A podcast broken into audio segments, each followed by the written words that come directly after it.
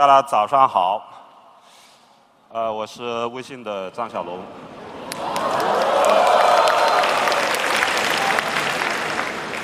呃，可能会有一些朋友会比较突然，呃，我我也是比较突然决定来参加这样一个会议。嗯，很高兴在这里跟大家碰面。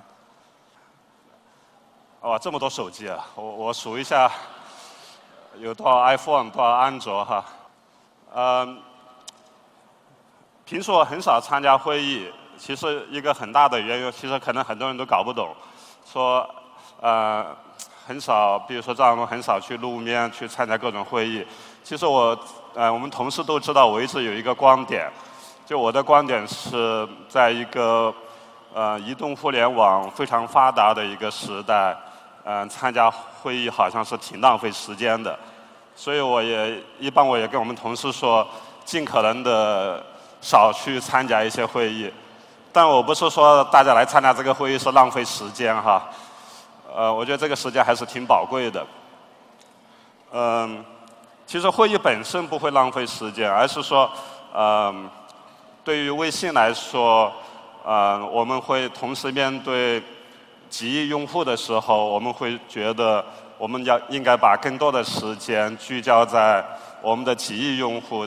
那这个时候，对于微信的体量来说，直接面对的可能是嗯上亿用户的一些事情的发生，比如说一些传播。呃，那这里我特别有感触的是，我们刚刚经历了一次特别大的一个一个传播事件。就昨天晚上经历的，呃，可能在座的很多人都在朋友圈里面去晒出自己的第一个好友啊，发了多少红包这样一个数据。嗯，这个数据在昨天晚上其实把我们给忙坏了。呃，为什么呢？呃，我们说它是一只蝴蝶效应，一次特别典型的传播上的一个事件。可能可能大家没有想到的是。大家只是晒一下朋友圈这样一个呃公开课的活动，呃，但是它导致了一连串的事情的发生。呃，我们昨晚先看到这样一个活动页面，呃，被人在朋友圈里面传出来。那这个活动其实它的意图只是说，在活动的现场大家来签一下到，然后。去现场的人可以去访问这样一个数据，然后晒一下朋友圈。然后昨天这个链接就被人泄露到线上去了，然后这个链接马上就被更多的用户在朋友圈里面都去点，然后再去传。呃，这样就带来了第一个问题。第一个问题是这个链接立马就访问就并发访问太高，就几乎是挂掉了。嗯，几乎挂掉以后就会带来第二个问题。第二个问题是，就有人开始造谣了，说这打开这个链接就会去呃把你的支付宝的钱给偷了。嗯，那那很多人就信了，为什么呢？因为很多人再点进去发现也打不开了。那腾讯的页面不应该是打不开的。嗯。这个时候又发生了后面再后面一件事情，我们的支付的同事就发现，我们发现那个很多的用户，我说很多是真的很多，是百万级的，开始开始提现，开始解绑自己的银行卡了，啊，然后他们一提现一解绑，这个时候又带来一个问题，瞬间就有非常多的用户涌进去解绑提现。就使得我们解绑提现的服务器也快挂掉了，然后用户发现，哎，我为什么提现不了了？我为什么解绑不了了？那是不是真的被盗了？嗯，但是我相信支付宝那边情况也会差不多这样子。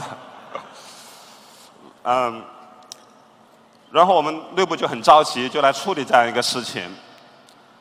那以前我们都知道有一个效应叫蝴蝶效应，说。一只蝴蝶在一个地方扇一下翅膀，然后在可能纽约引起一场风暴。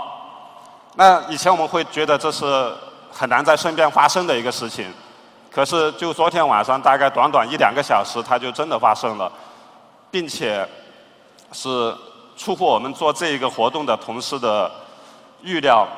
呃，因为蝴蝶效应本身来说，呃，很难遇到，但是在微信这样一个平台下面，它真的是瞬间就会发生出来。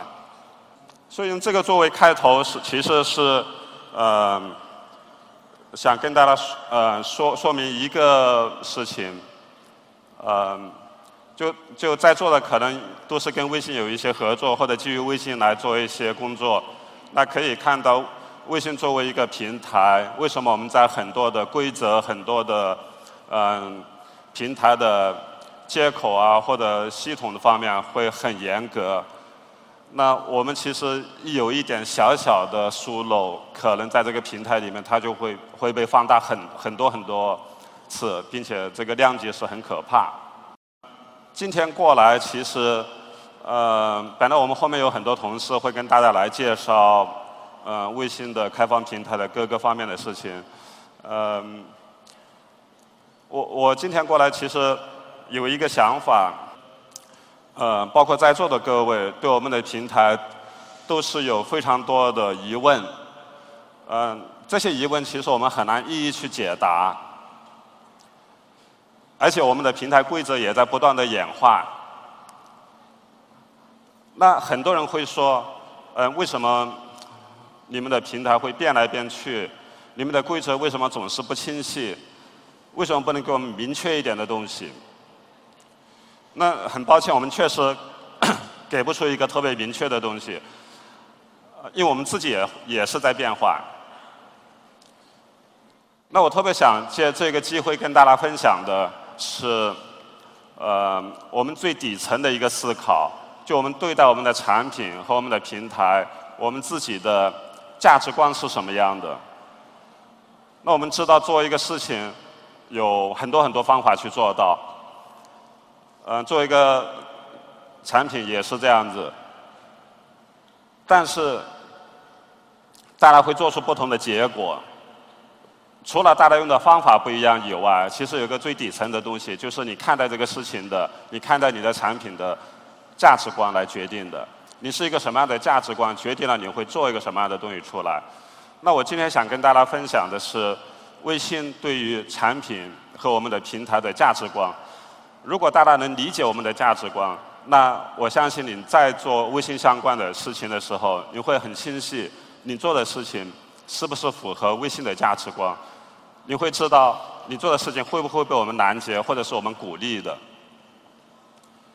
那对于这一块，嗯，今天想分享大概我们自己的四个方面的价值观。嗯，第一点可能会有泄露我们公司的机密的嫌疑哈，呃，因为第一点我说出来，在座的可能腾讯的同事都非常的熟悉这一句话。嗯，这是嗯腾讯公司里面其实一直在强调的一个价值观。就是一切以用户价值为依归，呃，依托的依，归属的归，就用户价值是第一位的。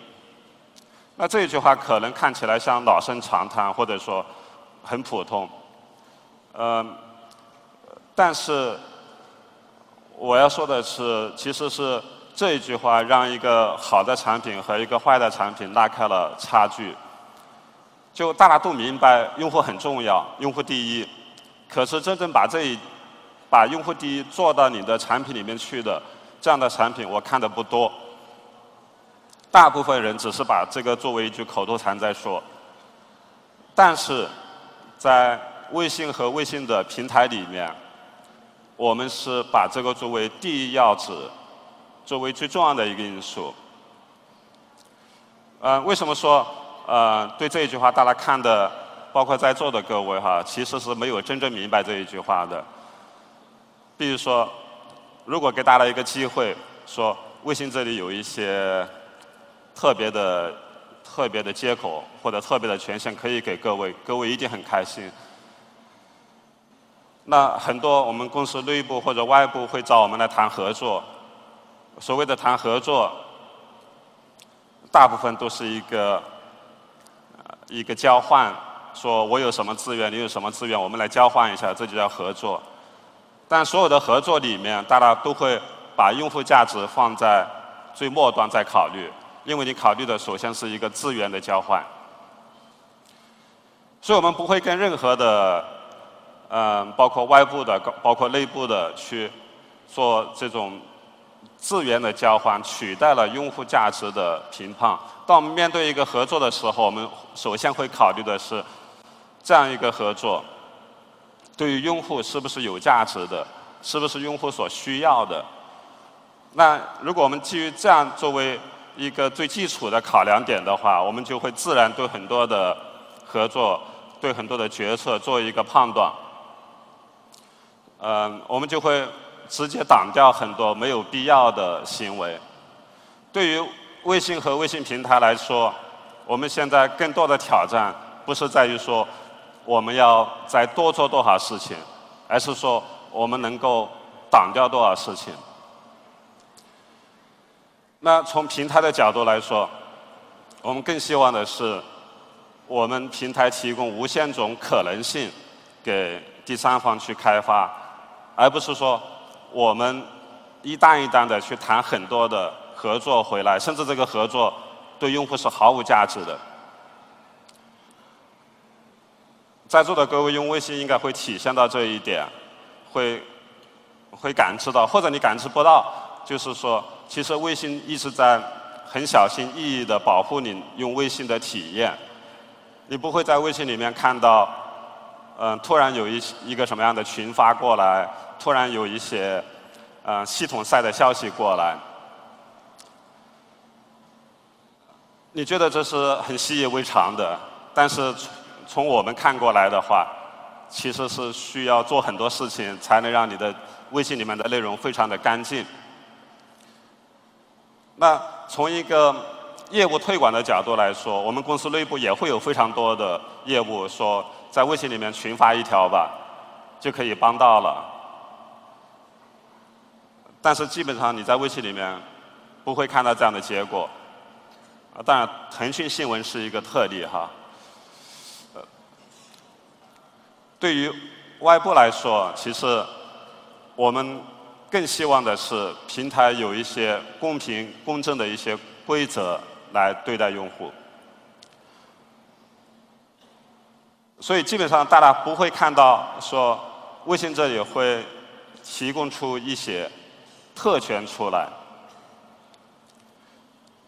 比如说很多朋友会跟我们说，我能不能让自己的好友数超过五千人？我说这个是这个是没有可能的，因为系统里面就没有超过五千人的号。那，那他们会说：“你们给我开一个白名单就可以了。”那我的观点是，白名单都是很不好的东西，白名单是一个系统的瑕疵。所以，包括我们在座的很多人，一些我一些朋友也会跟我们来提提需求，说：“呃，能不能给我们开一个白名单，把我们的呃。”微信红包的最大额提高一下，超过两百块，因为我是土豪，我我希望展示我我可以给别人发一个八百块的红包。那开一个白名单对我们来说是举手之劳，并且我们的同事、我们的这些客人都会很开心，说啊，我终于可以有与众不同的权限，我可以去炫耀一把。呃，我们确实开过这样的白名单，但是前不久我们把它给关闭了，因为我们发现，我们如果开一个白名单出去，我们只会在我们的用户里面造成一种攀比，造成一种不均衡，造成一种特权的现象，而这样一种现象，不是我们所愿意倡导的微信用户的一种文化。那系统要做这个事情，只有两个方法，一个没有。特权的白名单。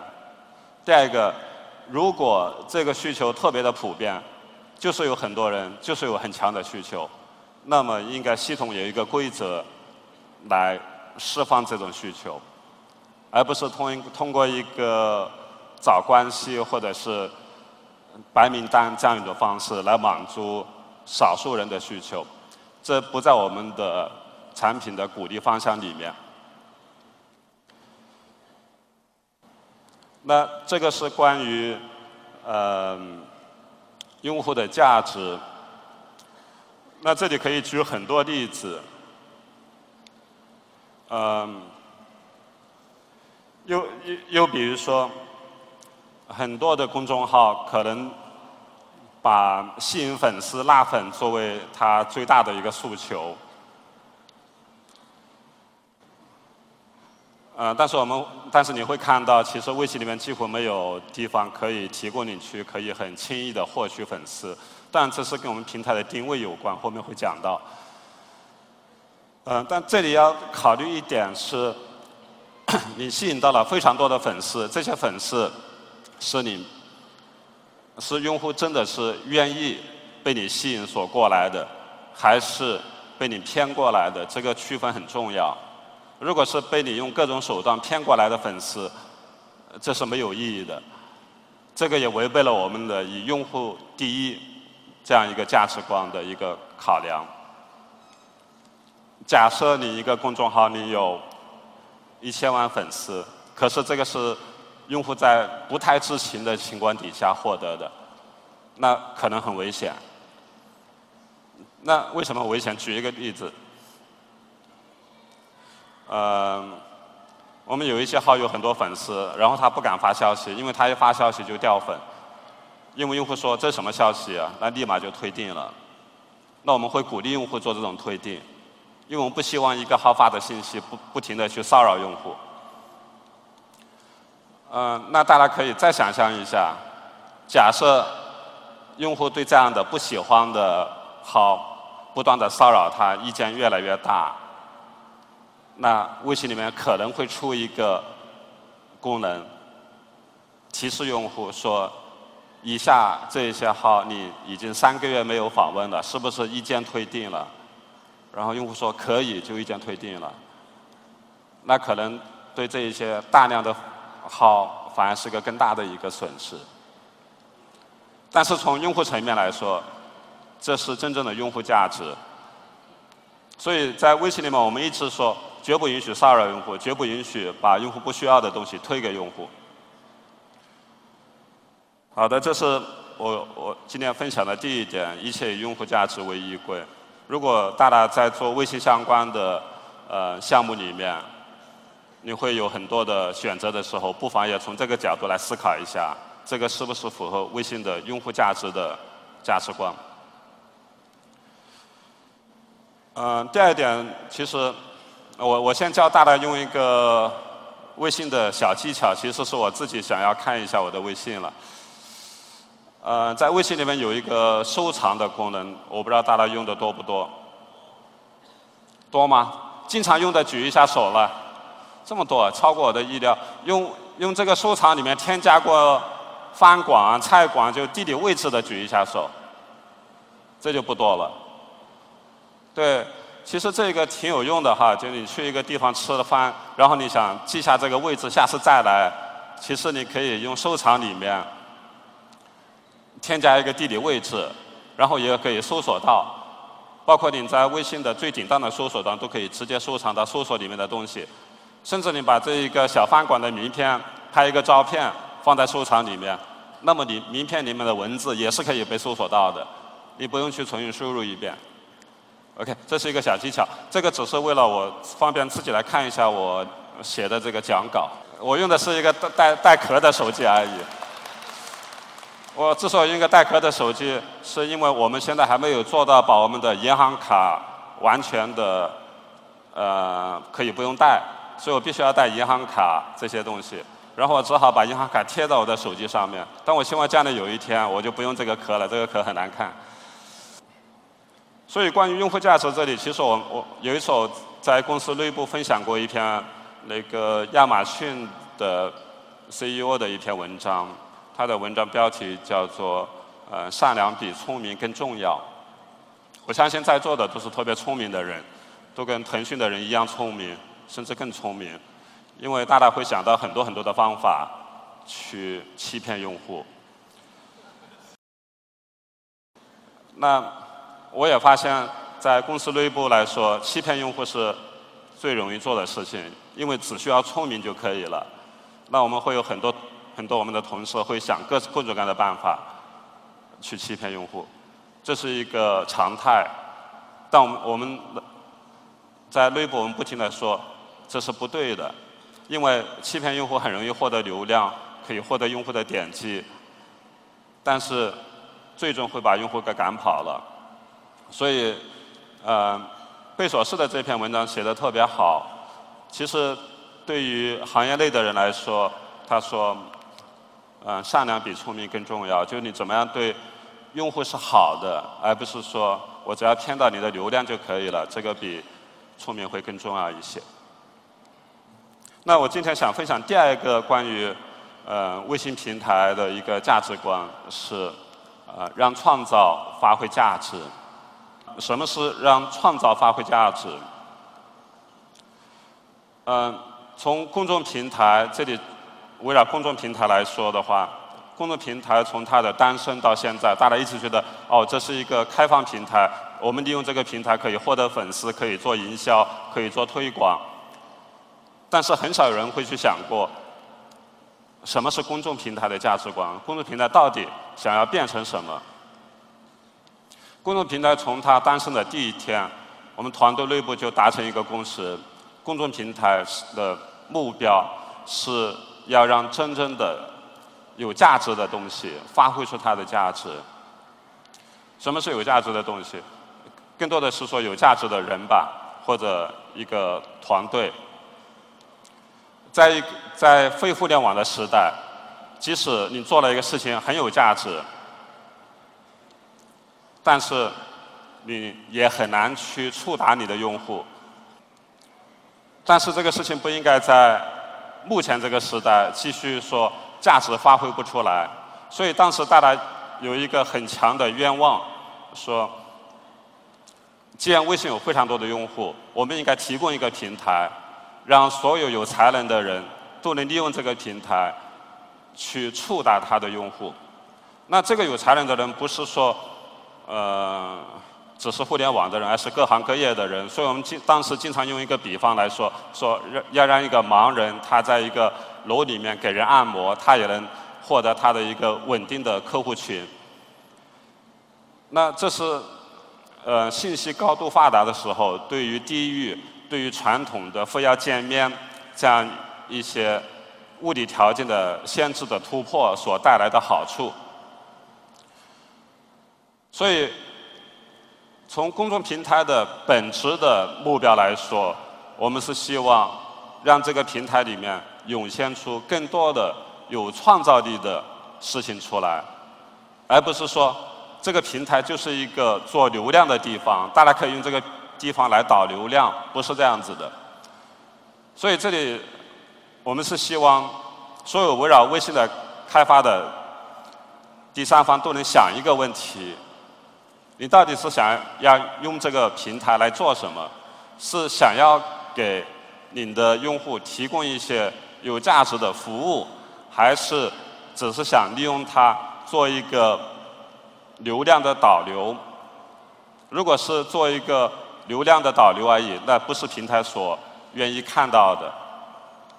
那不管平台的规则怎么样变化，如果大家始终是在思考说，只有有创造性的东西、真正有价值的东西，才是微信所倡导的，那不管平台规则怎么变化，大家都不用太担心。说我们做的事情会不会被平台所封杀了？那大家会看到，我们去年花了很多的时间去扶持原创。那原创是特别好的一个事情，可是，在过去的时代里面，从 BBS 到博客时代，很多写文章写的特别好的人，在互联网上其实是很难得到一个价值的回报。那如果是这样的话，这个市场环境就非常恶劣，然后会劣币会驱逐良币，然后呃有才能的人他就不再不再发挥他的才能。那所以我们花了很多时间去把原创作为一个非常认真的事情来做，关于它的版权的保护、内容的保护。那使得在过去一年里面，原创得到了非常大的一个发展。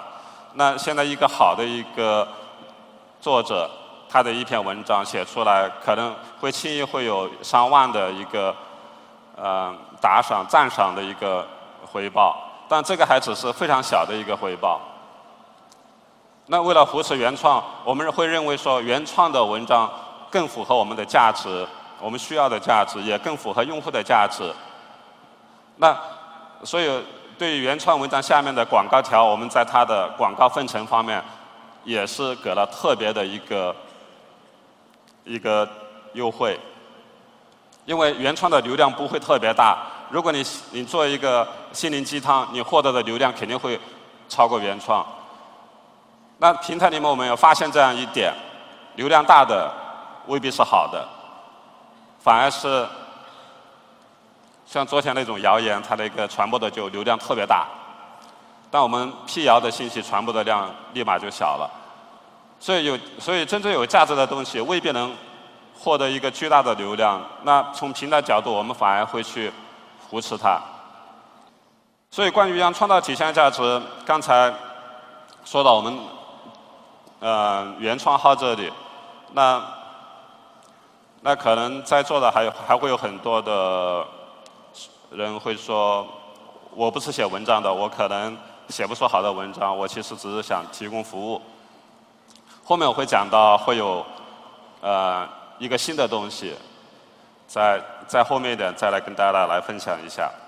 嗯，第三一个我想跟大家分享的微信的一个基本价值观，我们认为一个好的产品是应该用完即走的，用完即走，就用完了我就走了，应该说。可能大家听到这个是都是第一次听到。就一个好的产品不应该黏住用户，应该尽可能的让用户尽快的离开你的产品。大家同意吗？说同意的都是没有认真思考的，因为我相信每个人做的工作都是围绕一点：怎么样黏住用户，怎么样用户。尽可能的带到我的产品里面，不要去别人的产品，不要离开产品。但是从微信的角度来说，微信一直希望用户能够尽快的离开微信，去忙你别的事情。如果你每天在微信里面花太多时间，未必是一个很好的事情。当然现在。大家花在微信的时间已经是所有 app 里面应该说是最多的了，对吧？嗯，我们其实挺担心这个事情的。我们看到一些数据表明，嗯，表明用户在微信里面花的时间太多了，我们很担忧。我周围很多的朋友、同事，我也挺担忧的，因为我发现他们都有一些神经质的一些倾向。我跟大家开一个会。或者吃一个饭，有好多好多的同事，他每隔两分钟，他必须要看一下手机，必须要看一下微信。然后你让他把手机放到一边，他坚持不了五分钟。然后如果规定不能看，他就会手足无措，会很不自然，会很焦虑、很焦躁。我不知道在座的有多少这样的人，我相信也不少。那这是一个什么情况？事实上，我们认为，任何产品都只是一个工具。对工具来说，好的工具就是应该最高效率的完成用户的目的，然后尽快的离开。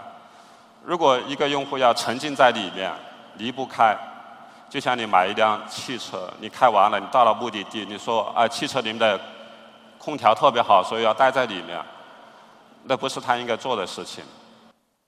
嗯，所以会有很多业界会很羡慕说，微信是作为一个用户的时间杀手，练住了非常多的用户时间。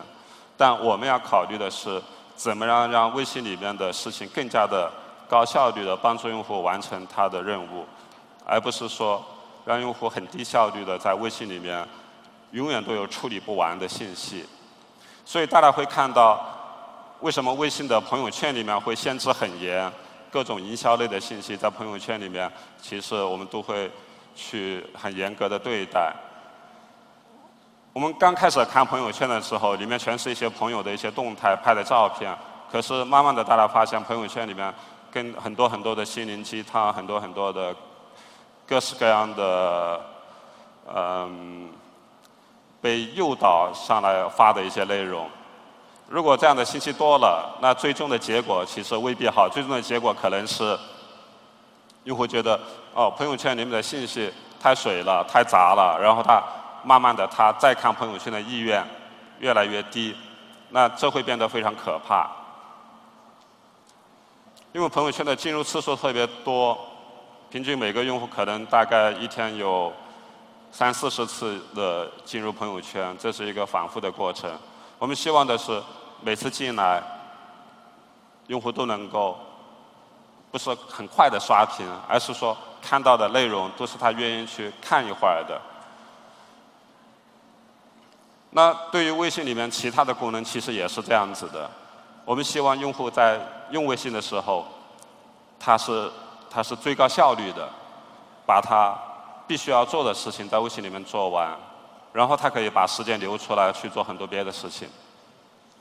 那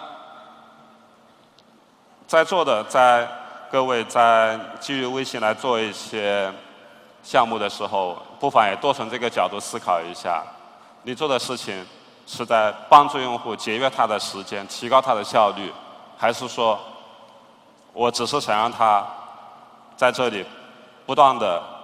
消磨时间。如果你想让他消磨时间，你可以写一篇文章，底下再写一个相关文章，再写一个相关文章，然后用户永远都出不去。但是用户下一次可能就可能就不敢进来了。嗯，在这一方面做的好的例子，我觉得是呃，Google 在这一方面做的很好。Google 在很多年以前就提出来，让用户搜完即走。其实，谷歌也可以在它的搜索页面底下放很多很多内容。就你即使没有搜索的需求，也可以让你逛一逛、看一看。但谷歌没有这样做。所以在这一点上，嗯，我们会希望微信里面的信息尽可能的少，少到只有只能满足你最基本的一些需求。这样你就能明白为什么微信会有有这样一些规则。举个例子来说。嗯，如果是很早期的微信用户，就会发现，微信其实一直不太鼓励你加太多好友，所有的加好友都要经过你的验证通过才会加进来。其实，如果如果微信作为一个产品要让好友变得很多的话，很简单，只要把 QQ 好友啊、手机通讯录啊导进来。默认变成你的好友就好了，但是我们一直非常非常谨慎，一直希望用户的好友不要太多了，不要太多。所以每次加好友都提示用户是不是要确定要添加他，从来没有说批量导入过。嗯，我们业界经常说少即是多，但是这也也会变成一句口头禅，因为没有多少人真正明白什么是少即是多。更少的信息意味着用户可以更高效的处理，意味着它可以腾出更多的时间，意味着这个产品的未来会变得更大。所以大家也会看到，呃，我们对于比如说订阅号里面的下发消息也是非常的严格。很多人都不理解为什么一天只能发一次，为什么不是一天两次？然后每次还要限定那么几条，那所以，在从微信的产品角度来看，这是一个 很基本的体验性的东西，但是在呃在外界看过来，这是难以理解的。包括特别多的一些媒体的人会说，一天一次真的是不太够，我们就是希望发更多的内容给用户。但是从微信看过来，用户真的没有那么多时间去看你发那么多内容。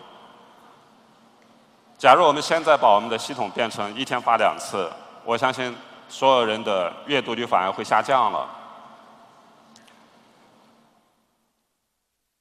那那是因为更多的人都是从自己的角度说，我发的越多就好了，但是从来没有想过说，发的越多是不是意味着用户更愿意看？所以，所以这里大家也会看到，特别是为什么我们会对一些诱导分享会打击特别严厉，也是这样一个原因，因为，因为所谓的诱导分享是，你分享出去了，然后让填充了塞满了我们的朋友圈，但是你获得了好处，你的朋友并没有获得好处，你朋友必须要忍受你发了一个发了一个东西，这也不符合我们用完即走的一个基本原则。那第四一个想要跟大家分享的观点是，嗯，我们应该让尽可能的让商业化存在于无形之中。为什么商业化与无形？嗯，我我们也发现很多人比我们更着急微信的商业化，也不知道为什么。嗯，但是我们确实认为，一个好的产品，它的商业化和用户的用户的价值、用户的体验是并不矛盾的。那好的商业化应该是不骚扰用户，并且是只触达他需要触达的那一部分用户。可能大家有些人并不玩游戏，但并不妨碍有些人在微信里面去玩游戏。然后玩游戏里面是一个很好的一个从系统来说是一个商业化的一个过程。那同样的，大家也会看到。呃，微信的朋友圈的广告，那我们也很高兴的看到，朋友圈广告经过了一年的时间，我们看到很多的用户还在期待能够看到一个朋友圈广告，因为他平常很少看得到。那当用户有这种心理，我我们会认为我们做的事情是对的，因为用户不反感它，而是说，甚至有个时候会比较期待。我昨天还看到一个一个一个广告，觉得视频的广告做的挺好的，嗯，但是当时我在底下评论了一句，有点开玩笑说，嗯，这个货不对版，因为它的一个朋友圈广告的内容和里面真正的长视频的内容有点有点不太接得上，有一点点欺骗用户的嫌疑，但这是一个广告创意的事情了。所以从微信的角度来说，我们会希望。微信能够做很好的商业化，但是它不是一种基于一种骚扰型的，或者说一种强硬的把它流量变现型的一种商业化。所以这也是你到现在为止你看不到说微信顶上是不是有个 banner 广告，会是微信会不会有一个启动页就先弹一个广告出来？对你看不到这些东西，因为我们会觉得这是一个比较低级的一个商业化的一个手段。而关于这一点，我要为我们的呃卡券系统来打一个广告，嗯，也希望在座的能够关注一下。嗯，下午可能会有同事来讲这一方面的细更细的一个情况。关于卡券、关于券优惠券这一块，其实是特别好的一个例子。我们在券这一块尝试了很久。在去年这个时候，我记得通过呃春晚红包这一次，那那一次我们发了很多很多的优惠券下去，然后我们发现优惠券的实际的被使用的率非常低，可能有百分之九十几，其实都废掉了，都没有被使用出来。呃，这和现实里面其实是一样的。现实里面我们可能也会拿到很多很多优惠券，但是大部分的优惠券我们都不会去用它。那么我们会认为这不是一种很好的解决方案。那可能有极少数的用户已经在微信里面会用到了我们现在一种新的优惠券。那这个这种优惠券来自于一个一个模式，来自于一个小故事。有一个朋友去丽江玩。他住了一个客栈，然后呢，客栈的老板就跟他说：“呃，如果你带一个朋友来，你介绍一个朋友再来住这一个客栈，呃，那你的朋友会获得一个优惠，并且你自己也会获得一个小红包。那这是一个很明显的基于社交关系来做的一个传递的工作，它特别生动，特别有特别有说服力。那这一个故事其实让我们很有启发。那我们会尝试一种说一种基于社交关系的优惠券。我们看到之前很多做优惠券的，其实都很难做起来。当一个优惠券本身它太容易获得，它就没有价值了，因为你随时可以拿到。但是微信来做这一个优惠券，它是一种基于朋友背书的优惠券，也就是说，只有你的朋友去哪里消费了，然后才能拿到一个券，然后他分享出来，然后你可以去使用。就是说，你可以使用。朋友经过消费所获得的优惠券，这和刚才那个故事是完全对应的。那这样的话，这样一个优惠券，它是被朋友背书的，并且是可以通过他的朋友关系来共享出来的。然后我们把这样一个新的系统上线以后，发现核销率迅速就上去了，而商家也很高兴，因为这个真正帮他带来了新的用户。然后朋友也很高兴，因为他把他的优惠券终于有人用了，没有被浪费掉。以后他可能还可以获得一个商家给他的红包。那这是一个对己方都都是多赢的一个事情。那这里的重点其实是，它也是一个商业化的产品，但是它是在一个对用户来说非常有价值的基础上。来做的，没有用户会觉得哦，这个是一个强行的广告塞到我这里的，是你的好友去获得一个券分享给你，这是很不一样的。好，我我今天分享的呃四个观点，基本上就到这里是四个观点，然后我好像超时了，要不要再再多讲一会儿呢？我已经超时很多了哈。你们后面可能会比较拖得比较晚一点，那就继续八个小时，确实不能占用太大家太多时间。那这里最后跟大家啊分享一下我们在构思的一块东西。刚刚说到公众平台，说到原创，嗯，可能其实大很多人会很觉得会有点郁闷，因为。确实，公众平台目前看起来更加像是一个媒体化的一个平台，是对于媒体、自媒体、对于一些写作的或者说一些传播内容的人特别有效。呃，我自己也是很多年的程序员，然后我觉得我们应该对开发的团体做一些事情，但是我们的公众平台，我们出发点不是针对。媒体的，但是它事实上变成了一个主要面向面向媒体和内容的一个平台。我们自己做了很多讨论，我们觉得一六年我们要应该做一些事情面向开发的团体。那这一个需求来自于哪里呢？呃，我们也自己也观察到，发现越来越多的创业公司，他做的第一个产品都是基于微信的公众号来做。而不是去开发一个 App，因为一个 App 的推广成本实在是太高了。相比来说，公众号能够实现大致同样的事情，并且也能获得它的用户，并且用户可 可以在微信平台里面可以获得的成本或者传播的速度会更好一些。但是我们的本意并不是要做成一个只是传播内容的平台。我们一直说我们是要做一个提供服务的平台，所以后面我们甚至拆分出来，专门拆分出一个服务号出来。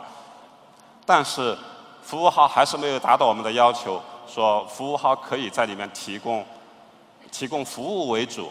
那所有的服务号还是基于一个诉求，说每周能让我发一条消息发到用户的微信的头一个面板里面，这是最大的吸引力。但这不是我们想要看到的。所以我们在内部一直在讨论一个新的一个形态，我们把它叫应用号。未来有没有一种做应用号的可能性？我们现在可能，至少我自己是这样子，我每换一部手机，然后我手机里面装的 App 就就永久性的没有了，然后要重新再装几个常用的。我相信大部分用户也是这样子。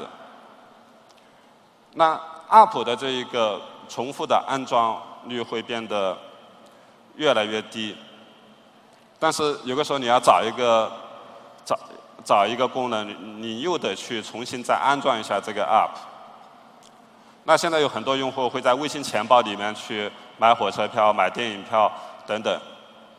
因为对于一些不是特别高频度的需求来说，他不需要再去安装一个 App。可是如果是从公众号里面去做一个功能，其实也会存在一些问题。首先要找这个公众号并不好找，其次这个公众号的主要目的是下发东西。那我们希望存在一种新的公众号的一种形态，在这种形态下面，用户关注了一个公众号，就像安装了一个 App 一样。然后他他要找这个公众号的时候，就像他要找一个 App 一样，然后进去直接使用这个公众号。然后在平时，这个这个号是不会向用户发东西的，也不需要发东西。我们其实不会看到用户会经常关注一个 App，经常发来一个通知给我。所以 App 就应该很安静的存在那里，然后等用户需要的时候去找到它就好了。这样的话，我们可以做到尝试做到让更多的。更多的 App 用一种更轻量的形态，一种类似于公众号，但是又比公众号要更便捷的、更好找的、更容易使用的一种形态来存在。那这是我们在探讨的一种新的公众号形态，叫应用号。那这里只是作为大家辛苦跑来参加这样一个会议，提前剧透一点点东西。嗯。嗯，那今天真的非常感谢大家能在这个现场来参加这个会议。呃，也非常抱歉，我确实我个人其实确实不太喜欢参加会议。我认为将来的会议应该是五年以后，大家应该戴一个眼镜，然后坐在家里面看，和在现场看是一样的效果。我很期待那一天。嗯，非常感谢大家，那我今天分享就到这里，谢谢。